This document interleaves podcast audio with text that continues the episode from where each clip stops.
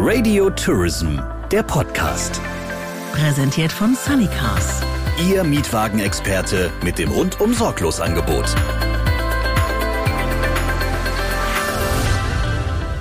Herzlich willkommen zu unserer Februarausgabe des Radio Tourism Podcasts und schön, dass Sie wieder mit dabei sind.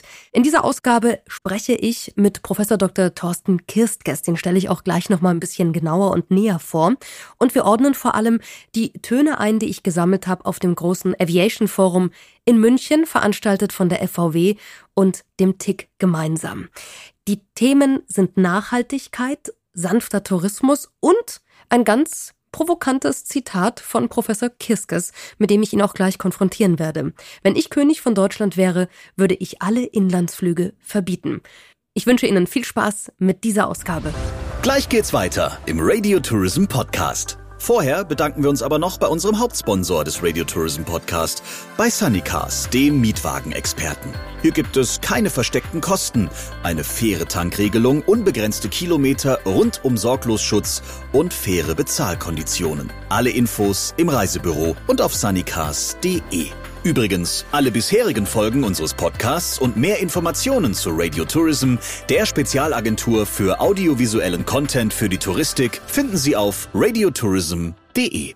Und bei mir ist heute zugeschaltet Professor Dr. Thorsten Kirskist. Er ist Professor für Tourismusmanagement und Direktor des Instituts für innovative Tourismus- und Freizeitwirtschaft an der Jade Hochschule in Wilhelmshaven. Lieber Thorsten, hallo. Ja, hallo, grüß dich. Du hast ja schon 92 das Buch rausgebracht, Sanfter Tourismus, Chancen und Probleme der Realisierung eines ökologieorientierten und sozialverträglichen Tourismus durch deutsche Reiseveranstalter. Übrigens ein sehr langer Titel. ja.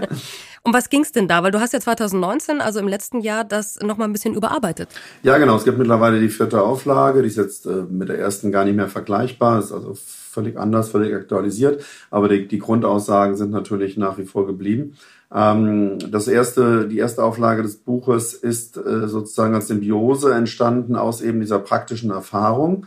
Skifahren und Umweltschutz und dann auch weitergehend natürlich Nachhaltigkeit beim Reisen und meiner Lehrtätigkeit, die ich da gerade begonnen hatte, Anfang der 90er Jahre hier an der Jade Hochschule in Wilhelmshaven. Und da wollte ich dieses Thema eben auch verstärkt in die Lehre einbringen und auch in den wissenschaftlichen Diskurs einbringen. Und das war der Hintergrund, dieses Buch äh, zu verfassen. Und es war eines der ersten Standardwerke, für den touristischen Bereich, was Umweltschutz angeht, was eben Nachhaltigkeit angeht. Was kann man tun? Und zwar nicht aus der rein ökologischen oder soziologischen Perspektive. Da gab es schon den einen oder anderen Forscher, der sich damit beschäftigt hat, sondern eben in der Frage der Umsetzung, der wirtschaftlichen Umsetzung für Tourismusunternehmen, speziell eben für Reiseveranstalter. Also wie kann man das wirtschaftlich trotzdem umsetzen? Dieser Podcast beschäftigt sich ja vor allem heute nicht nur mit Nachhaltigkeit, sondern eben auch mit zum Beispiel diesen Schlagworten wie Flugscham. Und deswegen reden wir ja auch gemeinsam darüber. Denn lieber Thorsten, es gibt ein Zitat von dir. Ich bin jetzt mal gespannt, ob du es wirklich so gesagt hast. Wenn ich König von Deutschland wäre, würde ich alle Inlandsflüge verbieten. Stand das von dir? Habe ich mal so gesagt. Ja, das stand von mir. Also König von Deutschland werde ich wahrscheinlich nicht mehr erleben. Ne? Aber damit ist natürlich eine ziemlich radikale Forderung äh, verbunden, die sagt, die Branche selber und auch der Kunde selber, die werden sich nicht insofern so stark wandeln, freiwillig verändern, dass wir diesem Ziel einer stärkeren Nachhaltigkeit und das eben bezogen auf den Tourismus jetzt ähm, besser nachkommen können und schnell genug nachkommen können. Und deshalb ist es in meinen Augen erforderlich, dass in gewissen Bereichen, nämlich dort, wo die Betriebswirte und die Volkswirte nennen das Marktversagen ähm, vorzufinden ist, also wo der Markt es einfach nicht richtig regelt, weil zum Beispiel Preise dafür fehlen, dass dann der Staat eingreift, staatliche Regelungen vornimmt.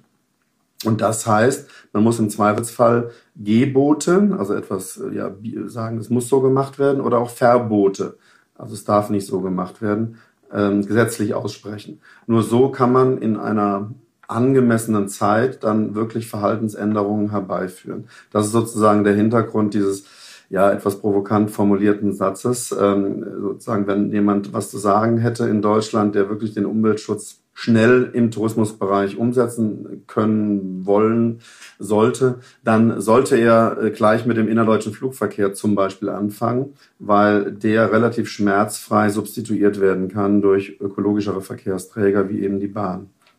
Jetzt sind da nicht alle dieser Meinung.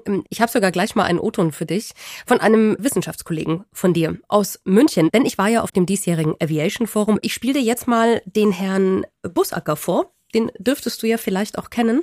Und hier mal seine Meinung dazu. Und zwar auch und passend zu deinem O-Ton gerade, was das Thema Bahn und Flug angeht. Bei mir ist Professor Dr. Thorsten Bussacker von der Hochschule München. Schön, dass Sie da sind. Ja, ich freue mich auch schon. Guten Tag. Wir haben heute auch darüber gesprochen, dass gerade so diese Kurzflüge, diese Inlandsflüge vielleicht doch nicht ersetzt werden sollten. Das war so Ihre These. Warum? Naja, wir sehen natürlich, dass viele Geschäftsreisende, die morgens hin und abends zurückfliegen, das auf vielen Strecken mit der Bahn nicht schaffen. Bis 300 Kilometer schafft man das vielleicht, aber quer durch Deutschland oder quer durch Frankreich ohne Flugzeug, das ist in einem Tag kaum zu schaffen. Und es ist schon gleich gar nicht zu schaffen, wenn jemand einen Termin eben nicht in Hamburg oder in Köln in der Innenstadt hat, sondern dann noch weiter muss, vielleicht noch ein, zwei Stunden Auto fahren zu seinem Kunden oder seinem Lieferanten, den er besucht. Das ist ohne das Flugzeug auf absehbare Zeit nicht zu schaffen. Wie reist man denn da nachhaltig? Oder braucht man überhaupt ein schlechtes Gewissen zu haben bei, bei diesen Flügen? Sie haben ja heute gesagt, ähm, äh, Bahnfahren ähm, ist nicht ökologischer. Nein, Bahnfahren ist nicht ökologischer. Es ist das Unterwegssein generell, das natürlich CO2 verursacht, wie unser ganzer Lebensstil. Fleisch essen ist CO2-intensiv. Im Winter eine warme Wohnung zu haben, ist CO2-intensiv. Autofahren ist CO2-intensiv. Je größer das Auto, desto mehr das Fliegen steht da so ein bisschen zu Unrecht am Pranger. Wir müssten im Grunde genommen unseren ganzen Lebensstil ändern, wenn wir das wollten. Aber dazu ist halt kaum jemand bereit. Was würden Sie sich denn jetzt aus wissenschaftlicher Sicht für die Branche 2020 wünschen, äh, gerade im Bereich Sustainability, also Nachhaltigkeitsdebatte? Ich würde mir Forschung wünschen, das Reisen ökologischer zu machen. Das heißt vor allem äh, Biofuels für den Luftverkehr, dass man weniger auf fossiles Erdöl angewiesen ist. Man wird es nicht ganz ersetzen können, aber man äh, kann da schon einiges machen. Und auch eine Zusammenarbeit der verschiedenen Systempartner, um Lösungen von Tür zu Tür anzubieten, damit mehr Leute öffentlich reisen können als mit dem eigenen Auto. Denn das eigene Auto ist mit Abstand das Schädlichste. Viel schädlicher als das Flugzeug. Also man müsste eigentlich da ansetzen und es ist auch insgesamt nutzen es natürlich viel mehr Leute. Also man müsste viel eher beim Autoverkehr ansetzen, hin zu gemeinsamen Fahrten und zu öffentlichen Verkehrsmitteln, wovon das Flugzeug eins ist. Das wäre ein viel größerer Hebel, hätte eine viel größere Wirkung, als jetzt einseitig die Flugbranche an den Pranger zu stellen. Ja, lieber Thorsten, schon eine andere Meinung als du hast. Ja, mein Vornamensvetter scheint hier stark lobbyistisch durch die Flugverkehrsbranche in Beschlag genommen zu sein. Ähm, wenn ich so provokant sage, innerdeutsche Flüge verbieten oder Flüge bis zu einem gewissen Radius, vielleicht äh, 500, 600 Kilometer durch Bahn fahren ersetzen, dann geht das natürlich nur, wenn auch das Bahnnetz entsprechend ausgebaut wird. Das ist natürlich völlig klar. Wir brauchen dann zuverlässige, schnellere, getaktete Verbindungen. Wir müssen am Preis was äh, machen bei der Bahn, dass sie auch attraktiver wird. Und der ÖPNV dann natürlich in den Regionen muss damit so vernetzt sein, dass man das hinbekommt. Also das ist mal eine Grundprämisse. Ich kann nicht einen Verkehrsträger sozusagen reduzieren, ohne die Alternativen, die ökologisch besseren Verkehrsträger gleichzeitig zu verbessern. Das gehört natürlich zusammen. Das Argument, äh, dass der Geschäftsreisende es dann nicht schafft, an einem Tag hin und her zu fahren, ja, dann schmunzel ich doch und sage, ist ja ganz schlimm, was machen wir denn dann? Oh Gott, oh Gott. Ja, also dann geht das halt nicht mehr. Das ist eine Werteabwägung in der Gesellschaft. Was ist uns mehr wert? Dass ein Geschäftsreisender es schafft, einen Termin von Hamburg nach München in einem Tag wahrzunehmen und wieder zurückzukommen? oder dass wir die Emissionen, die durch den Flug von Hamburg nach München verursacht werden, eben sehr stark reduzieren.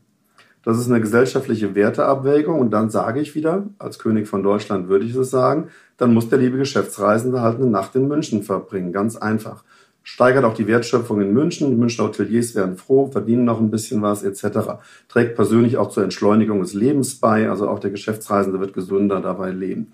Also das ist kein Argument zu sagen, dann können die Geschäftsreisenden Termine nicht mehr so schnell wahrnehmen sondern eine reine Werteabwägung, ökologische Werte auf der einen Seite, Emissionsvermeidung oder zumindest Reduzierung auf der einen Seite und eben hier höhere Effektivität von Geschäftsreisenden auf der anderen Seite. Das ist das eine, aber er hat ja auch noch gesagt, ähm, Bahnfahren ist nicht ökologischer. Ja, da wollte ich gerade drauf kommen. Selbstverständlich ist Bahnfahren ökologischer, insbesondere dann, wenn der Strom eben durch regenerative Energien äh, bewirkt wird. Bahnfahren ist natürlich nicht ökologischer, wenn ich eine alte Diesellok vorne äh, vorstehen habe oder den Strom aus äh, Kohlekraftwerken beziehe. Aber summa summarum, bei einer entsprechenden Ausrichtung ist selbstverständlich das Bahnfahren ökologischer. Und auch das halte ich für grundlegend äh, falsch in dieser Pauschalität. Auch der Pkw kann ökologischer sein als das Flugzeug. Es hängt nämlich da von der Belegung ab. Selbstverständlich, wenn Sie alleine von Hamburg nach München mit dem Auto fahren, eine Person pro Auto, ähm, dann ist das natürlich nicht besonders ökologisch im Vergleich zum Flieger. Wenn wir aber mit äh, fünf Leuten im Auto sitzen, die ganze Familie und Hund und Katze auch noch, und fahren damit dann in Urlaub, ist es selbstverständlich pro Person gerechnet ökologischer. Also per se das zu verdammen, ähm, zu sagen, Pkw ist immer schlimmer als der Flieger, das ist mir zu pauschal. Im Übrigen ist die Argumentation ja die, die man immer findet in dem Bereich. Warum ich, sollen doch die anderen. Ja, also warum soll jetzt die Fliegerei da irgendwas tun? Soll doch der Pkw was tun? Soll doch der Autoverkehr reduziert werden? Etc. Das halte ich für einen grundfalschen Ansatz. Das geht ja dann auch weiter.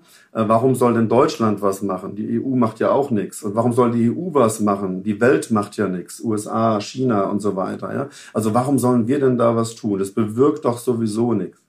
Das sind immer die Argumente, so Totschlagargumente, mit denen man sich zurückzieht oder versucht sich zurückzuziehen auf die Position, wir müssen sowieso nichts machen oder es bringt nichts, wenn wir nichts machen. Und das halte ich auch für eine grundfalsche Argumentation, für eine grundfalsche Vorgehensweise. Natürlich wäre es ideal, wenn die ganze Welt, inklusive China, USA und Indien, ähm, ökologischer arbeiten würde. Natürlich wäre es perfekt, wenn alle den Lebensstil ändern würden.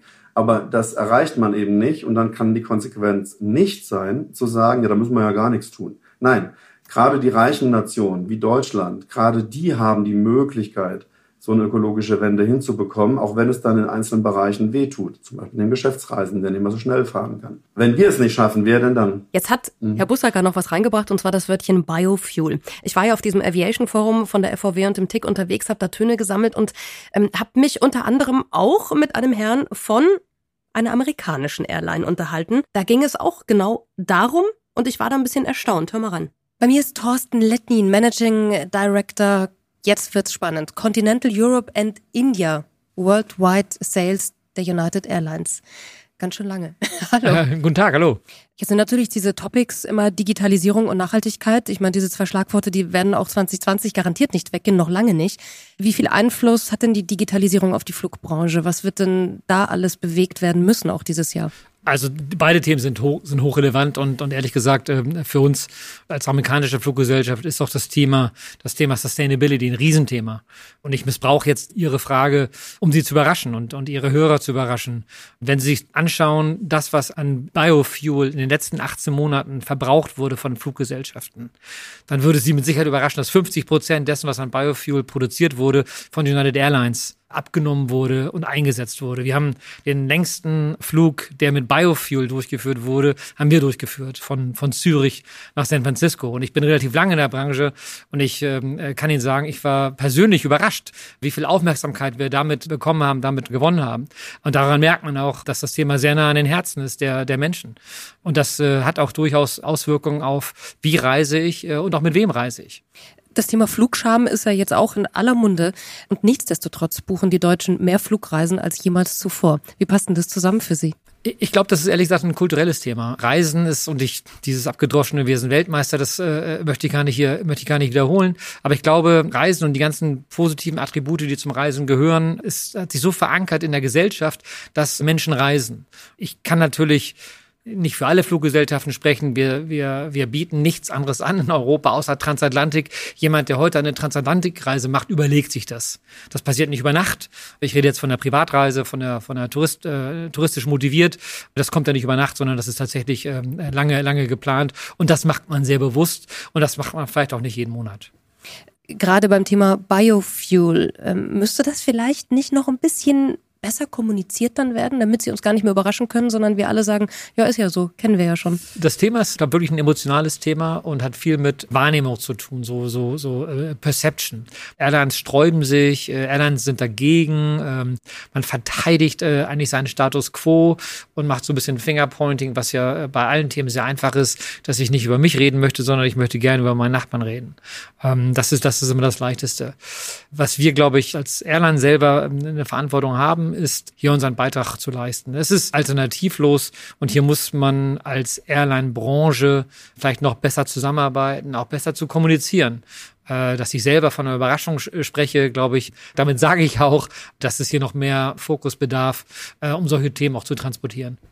Ich möchte jetzt mal zur Entschuldigung sagen, dass ich nicht nur Thorstens interviewe. Ja, das. das passiert irgendwie automatisch. Ich weiß nicht, ein sehr beliebter Vorname in der äh, Branche. Da war jetzt viel drinnen. Biofuel ist aber nichtsdestotrotz das Thema, wo wir auch eingestiegen sind. Und da würde ich jetzt gerne noch mal rein. Er hat ja da gesagt, überrascht die Hörer und mich mit diesen Zahlen. Und ich habe ja dann auch gesagt, na ja, warum muss man denn da überraschen? Ist das ein Problem der Branche, Thorsten? Du, Thorsten, jetzt frage ich, dass die nicht richtig kommunizieren, also dass die Airlines das nicht gut kommunizieren?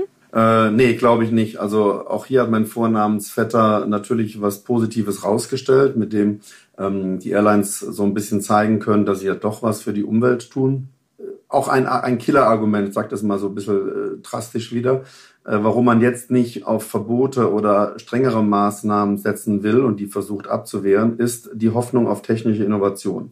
Das heißt, ich sage, wir müssen die Technik verbessern, damit dann äh, kraftstoffärmer oder weniger Emissionen und so weiter äh, geflogen werden kann. Das ist auch richtig. Natürlich, technische Innovation ist der große Hoffnungsschimmer.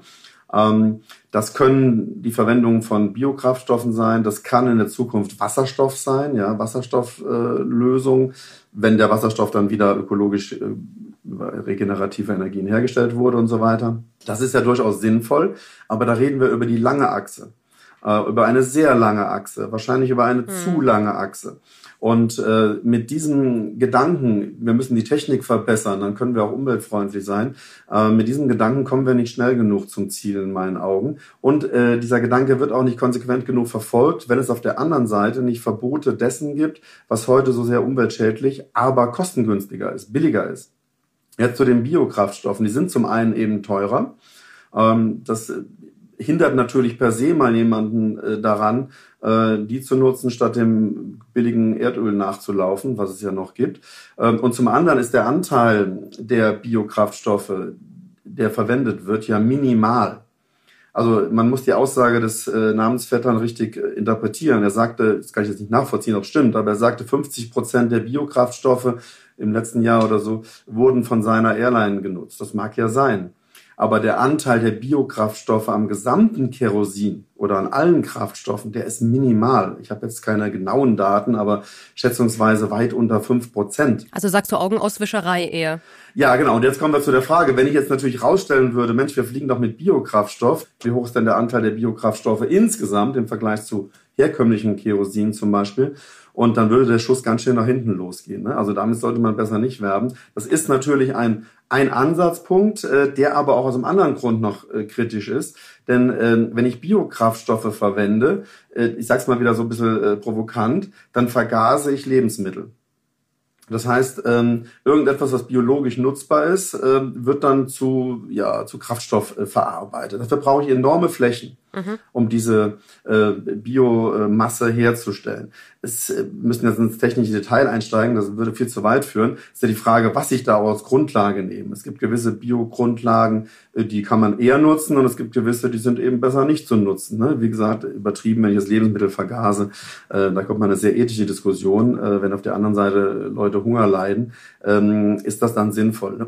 Aber es gibt ja auch äh, Grundlagen mit für Biokraftstoffe, die kann man nutzen. Aber wenn es dann noch dazu führt, dass zum Beispiel große Flächen gerodet werden. Also ich sage jetzt mal wieder ein ganz drastisches Beispiel. Es wird Regenwald gerodet, um dann etwas anzubauen, was zu Biokraftstoff verarbeitet werden kann. Dann geht der Schuss auf einer anderen Seite ja völlig nach hinten los. Würden wir alle äh, Kraftstoffe, die wir so verbrauchen pro Jahr, auf Biokraftstoff umstellen wollen, ich glaube, da würde die Erde von der Fläche her gar nicht ausreichen, um das anzubauen. Also ein bisschen übertrieben wieder gesagt. Ne? Das heißt, das sind alles Möglichkeiten, um kurzfristig auch mal ein bisschen was zu machen, ein bisschen besser zu machen, aber das ist teurer, die technische Innovation, Wasserstoff und andere Technologien, ähm, Solartechnik etc., die sind noch nicht schnell genug. Und deswegen zurück zu meiner provokanten Königsaussage, muss man dem auch Vorschub äh, äh, leisten, indem man sagt, in so und so vielen Jahren, ich trage ja nicht von heute auf morgen, man braucht eine gewisse Umstellungszeit, in vier, fünf, sechs Jahren, wird, werden gewisse Formen äh, von Konsum verboten. Das ist ja auch nicht neu, das haben wir ja auch in anderen Bereichen. Wir haben bleifreies Benzin, äh, Entschuldigung, bleihaltiges Benzin verboten. Es gibt nur noch bleifreies Benzin. Wir haben äh, Gebote wie die Anschnallpflicht im Auto ähm, der Airbag, alles äh, Dinge, die unter anderen Aspekten Sicherheit, äh, den Katalysator beim Auto, ja, äh, alles Dinge, die die gesetzlich geregelt wurden. Und dann kriegt so eine äh, Technologie auch einen Schub, weil dann müssen die Anbieter das tun. Sie sind gezwungen, das zu tun. Und äh, dann wird sowas auch irgendwann kostengünstiger, weil mehr produziert wird etc. So und deshalb sage ich, da wo der Markt versagt, also da wo das nicht schnell genug und in der richtigen Weise automatisch über Angebot und Nachfrage geschieht, weil es nämlich für wieder volkswirtschaftlich die sogenannten externen Effekte keinen Preis gibt. Also keinen Preis für das, was allgemein schädigt, ohne dass man dafür unmittelbar was zahlen muss. Und das ist ja bei Abgasen und so weiter der Fall dann muss ich eben Rahmenbedingungen setzen. Äh, beide Kollegen haben natürlich völlig recht. Äh, die beiden äh, anderen Thorstens haben natürlich völlig recht. Die Menschen reisen, die Menschen sollen auch reisen, da bin ich völlig dabei. Ähm, und man kann auch auf gewisse Distanzen äh, nicht anders reisen als mit dem Flieger. Also ich kann schlecht äh, in die USA, wenn ich da unbedingt mal hin will oder muss, ähm, mit einem Boot rüber. Selbst eine Greta hat da ja ihre Probleme äh, gemacht und verursacht. Also äh, da muss man Langstrecke äh, fliegen und da braucht man wahrscheinlich auch Kerosin. Aber ich kann in anderen Bereichen das tun. Ähm, auch der Lebensstil grundsätzlich ist natürlich ein Problem. Also ich kann jetzt abwägen, ob ich Fleisch esse oder eine Flugreise mache. Ja? Ähm, auch das pointiere ich gerne so mit dem Satz, äh, der Mensch schmutzt, solange er lebt. Und selbst danach wird er noch als Sondermüll entsorgt auf speziellen Flächen. Das ist nun mal so. Das heißt, wenn ich ganz radikal weiterdenke, darf ich als Mensch gar nicht mehr leben, darf keine Kinder mehr kriegen und so weiter. Aber das ist ja dann eine absurde ähm, äh, sozusagen philosophische Diskussion, denn es geht ja schon darum, als Mensch hier möglichst gut zu leben und gleichzeitig nachhaltig zu bleiben, also für die nächsten Generationen nicht alles zu zerstören. Also wir wollen das Reisen nicht verbieten, das ist gar keine Frage. Aber es muss in den Bereichen, in dem es einigermaßen auch einigermaßen schmerzfrei, ganz schmerzfrei wird es nicht gehen, aber verträglich äh, geht, müssen wir es auch einschränken. Du hast über Gebote, Angebote gesprochen, Verbote natürlich auch. In deinem Buch hast du geschrieben, dass weniger als ein Prozent der Fluggäste ihren CO2-Ausstoß kompensieren, wie es manche Reiseanbieter anbieten. Kann man es dann gleich lassen und es streichen wieder? Ist das deine Meinung? Nein, das ist ähm, sicherlich auch so eine Zwischenmaßnahme. Ähm, zwei Dinge. Erstmal ist eine Kompensation nur die Second-Best-Lösung. Die beste Lösung ist es, Emissionen jetzt gar nicht zu produzieren. Wenn ich aber Emissionen erzeuge, die klimaschädlich sind und auch darüber hinaus umweltbelastend sind, gesundheitsschädlich und so weiter, ähm, dann kann ich versuchen, auf der anderen Seite was Gutes zu tun. Und das ist ja das Prinzip der Kompensation. Also ich verursache durch meinen Flug zum Beispiel äh, CO2-Emissionen und spende dafür jetzt einen bestimmten Betrag. Und dieser Betrag wird an anderen Ecken der Welt, manchmal ganz woanders, irgendwo in Afrika, genutzt, um da zum Beispiel äh, sehr effiziente Kocher, Kochstellen zu schaffen, sodass dann in Afrika weniger Holz verbrannt wird zum täglichen Verbrauch beim Essen kochen. Und damit wird dort weniger CO2 ähm, produziert durch den, das Verbrennen von Holz. Und dafür kann ich dann sozusagen fliegen. Ähm, das hat so ein bisschen was von Ablasshandel, ja, aber trotzdem ist es äh, eine sinnvolle Maßnahme, wenn die erste Maßnahme nicht gelingt, nämlich es zu vermeiden. Thorsten, das hängt aber auch mit dem Preis zusammen, oder? Den man ja erstmal definieren müsste dann. Also das ist der zweite Punkt. Die Kompensation ist ja bislang, zumindest in unserem Bereich, es gibt andere Bereiche, da ist es geregelt, aber ist ja freiwillig. Das heißt, äh, niemand wird ja gezwungen, diesen externen Effekt, den er da produziert, zu kompensieren. Ähm, und dann gibt es verschiedene Anbieter, äh, die das einmal berechnen, die also sagen, ein Flug von A nach B verursacht so und so viel CO2 und das ist in Euro ausgedrückt mit ganz vielen Annahmen und Formeln. Also das ist keine hundertprozentige Wahrheit, da stecken viele Annahmen und Formeln, Gedanken dahinter.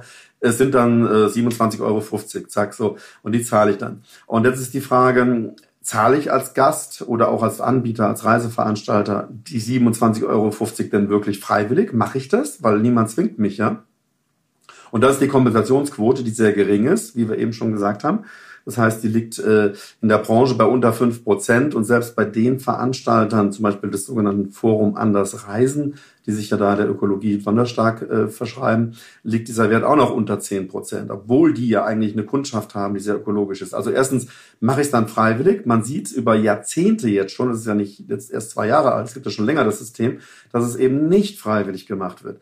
Und deswegen der Ansatzpunkt zu sagen, dann müssen wir auch die Kompensation verpflichtend machen und auch für Airlines zum Beispiel verpflichtend machen.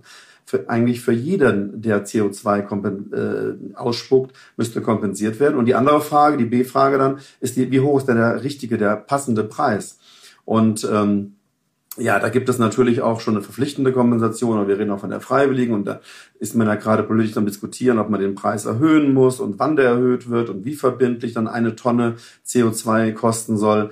Ähm, und äh, da gibt's wie gesagt, auch keine Wahrheiten. Also man kann unmöglich jetzt sagen, eine Tonne CO2 kostet genau 37,95 Euro oder so, weil da stecken zu viele Annahmen dahinter. Aber man muss zu einem Preis kommen, der dann äh, zumindest dieses Produkt, und das ganz generell, nicht nur beim Fliegen, auch beim Fleischessen und so weiter, dieses Produkt, was negative Effekte bewirkt, so bepreist, dass diese negativen Effekte eben mit berücksichtigt sind. Und es gibt ja auch äh, Airlines, die was machen. Also die jetzt sagen, Mensch, lasst uns doch ein Konzept auf den Markt bringen.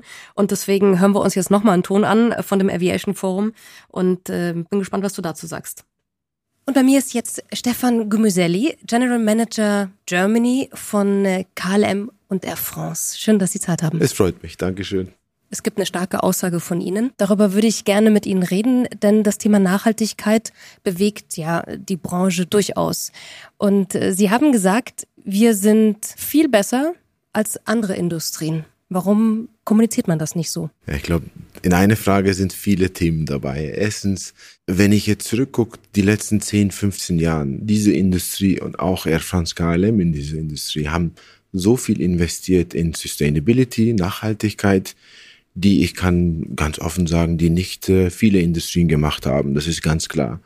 Und, äh, und hier, wenn man zurückguckt, wir haben seit äh, seit zig Jahren äh, CO2 Compensation. Wir haben seit fast neun, zehn Jahren äh, Biofuel oder Sustainable Aviation Fuel, äh, wie man das besser sagt. Wir haben, äh, wie sagt man, Weight Reductions äh, im Flugzeuge seit Jahren gemacht. Wir haben das Plastik in der France, äh, wie sagt man, weggeschafft, Single-Use Plastic. Wir haben äh, jetzt ab Januar in in Frankreich Domestic, wir wir kompensieren alles. Und, und das alles am Ende, äh, ich habe vorher auch an, an, an Ihnen gesagt, äh, uns in eine Position, äh, wie sagt man, äh, positioniert, äh, wo wir in Dow Jones Sustainability Index die letzten 15 Jahren äh, in der Top-Position sind und 13 von denen als Air France KLM Nummer eins in Sustainability Index. Es gab auch eine ganz besondere Kampagne, wo Air France KLM äh, sozusagen die ersten waren. Vielleicht möchten Sie uns mal zu Ihrer Kampagne was kurz sagen und warum es die überhaupt gab, die Fly Responsible Kampagne.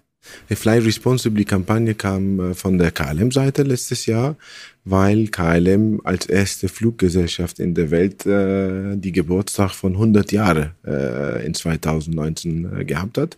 Und da die Idee war, äh, nicht äh, in unsere History zu gucken, vielmehr in unsere Zukunft zu gucken.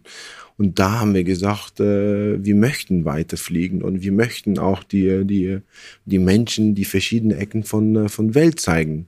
Und dafür braucht man vielleicht eine, äh, eine andere Art und Weise zu denken und, und agieren. Und äh, die, die Thema ist, muss man immer face-to-face -face, äh, sein? Kann man das vielleicht nicht über Videokonferenz äh, machen? Oder wenn es eine sehr kurze Strecke ist, kann man nicht mit Bahn gehen anstatt fliegen?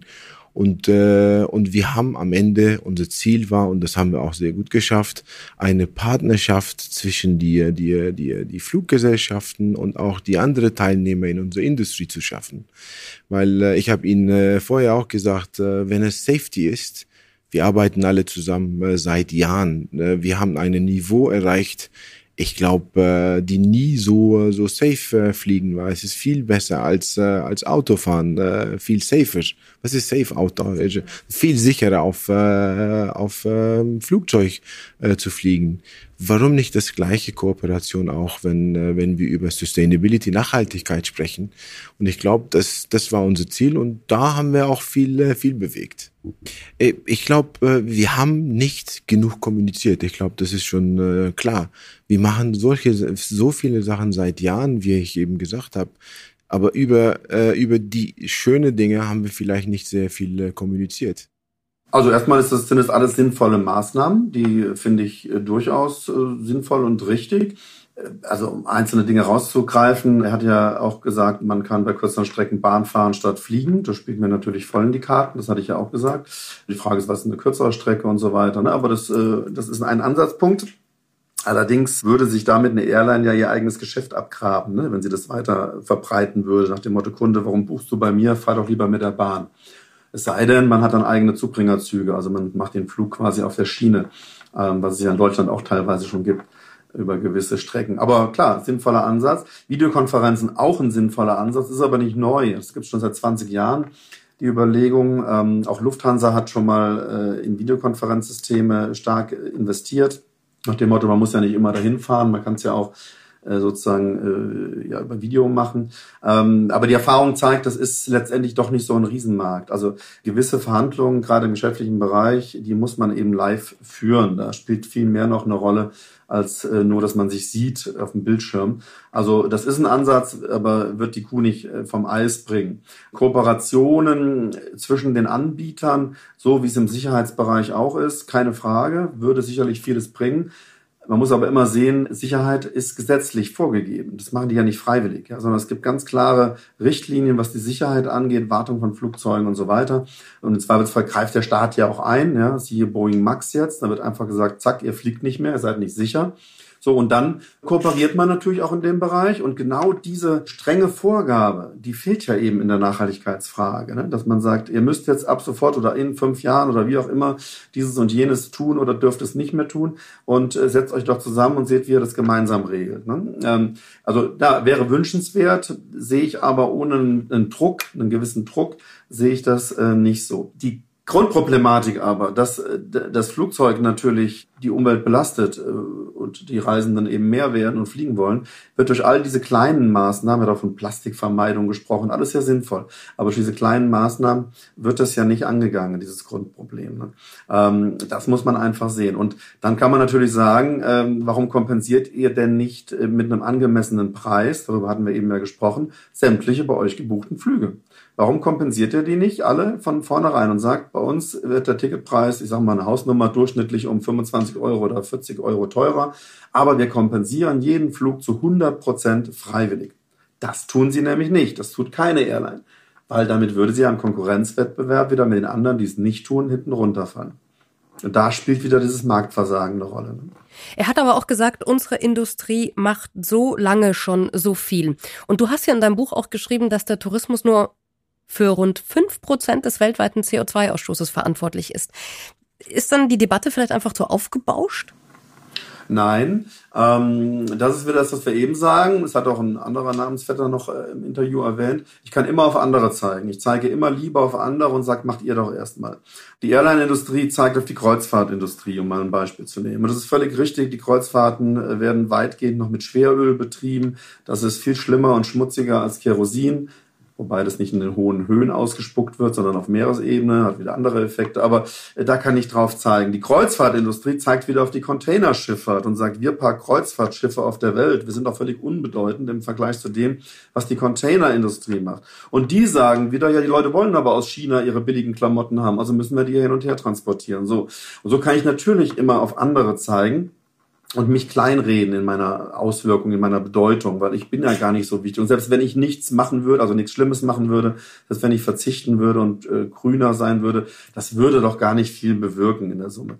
Aber das ist ja, was ich eben schon sagte, meines Erachtens keine Basis für eine äh, sinnvolle Argumentation, für eine positive Entwicklung. Und damit das durchbrochen wird, äh, muss man gegebenenfalls auch staatliche, nationale, besser Euro europäische, noch besser weltweite Regelungen schaffen, die die Anbieter und auch die Konsumenten dazu verpflichten, gewisse Standards einzuhalten. Also ja, die Airline-Industrie hat vieles getan, auch technisch. Da gibt's äh, Kleinigkeiten wie Flugsparen durch andere Materialien, durch Oberflächenlackierung der Flugzeuge, durch diese Winglets, also diese abgeknickten Flügelchen am Ende der Tragflächen und so weiter. Da ist vieles getan. Immer dann, wenn man damit auch Kosten spart, also wenn man damit auch günstiger anbieten kann, macht man es besonders gerne.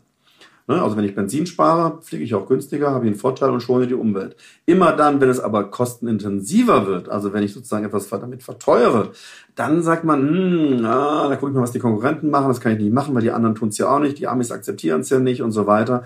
Äh, Beispiel eben Versteuerung von Kerosin etc., was ja immer ein Diskussionspunkt ist. Und dann macht man es natürlich nicht so gerne. Lass uns doch zum Ende dieses Podcasts versuchen, ähm, einen positiven Schluss zu finden. Deine Wünsche, was glaubst du denn vielleicht auch, wird sich bald bessern? Und was würdest du dir explizit wünschen? Ja, was wünsche ich mir? Ähm, ich wünsche mir von der Branche, von vielen Teilbranchen, ich rede auch für die Veranstalterbranche, aber auch für die Airline-Branche, dass sie vielleicht in diesen Dingen offensiver auch an die Politik rangeht und sagt, schafft uns einheitliche Rahmenbedingungen, die für uns zwar erstmal zähneknirschen zu akzeptieren sind, aber auch langfristig natürlich ähm, positiv wirken, weil sie alle erfüllen müssen. Schafft uns doch diese Rahmenbedingungen. Meistens ist die Haltung ja umgekehrt, äh, dass man sagt, oh, bloß nicht, ja, das verteuert uns, äh, das verschlechtert uns im internationalen Wettbewerb etc. Also da wünsche ich mir von manchen Branchenverbänden doch einfach ein bisschen offensiveres und weitergehendes äh, Vorausdenken, dass sie bewusst sagen, wir wollen in dem und jenem Punkt ähm, vielleicht nachhaltiger werden. Das schaffen wir aber nur, wenn die Rahmenbedingungen für alle gleich sind. Und darum bitten wir jetzt die Politik. Ne? Äh, das wäre schön. Dann würde ich mir auch Politiker, die natürlich auch mal unpopuläre Maßnahmen ergreifen. Ob das jetzt im äh, Flugbereich, generell im Reisenbereich oder äh, für mich noch drastischere Beispiele im Thema Tierhaltung, Tierschutz und so weiter ist.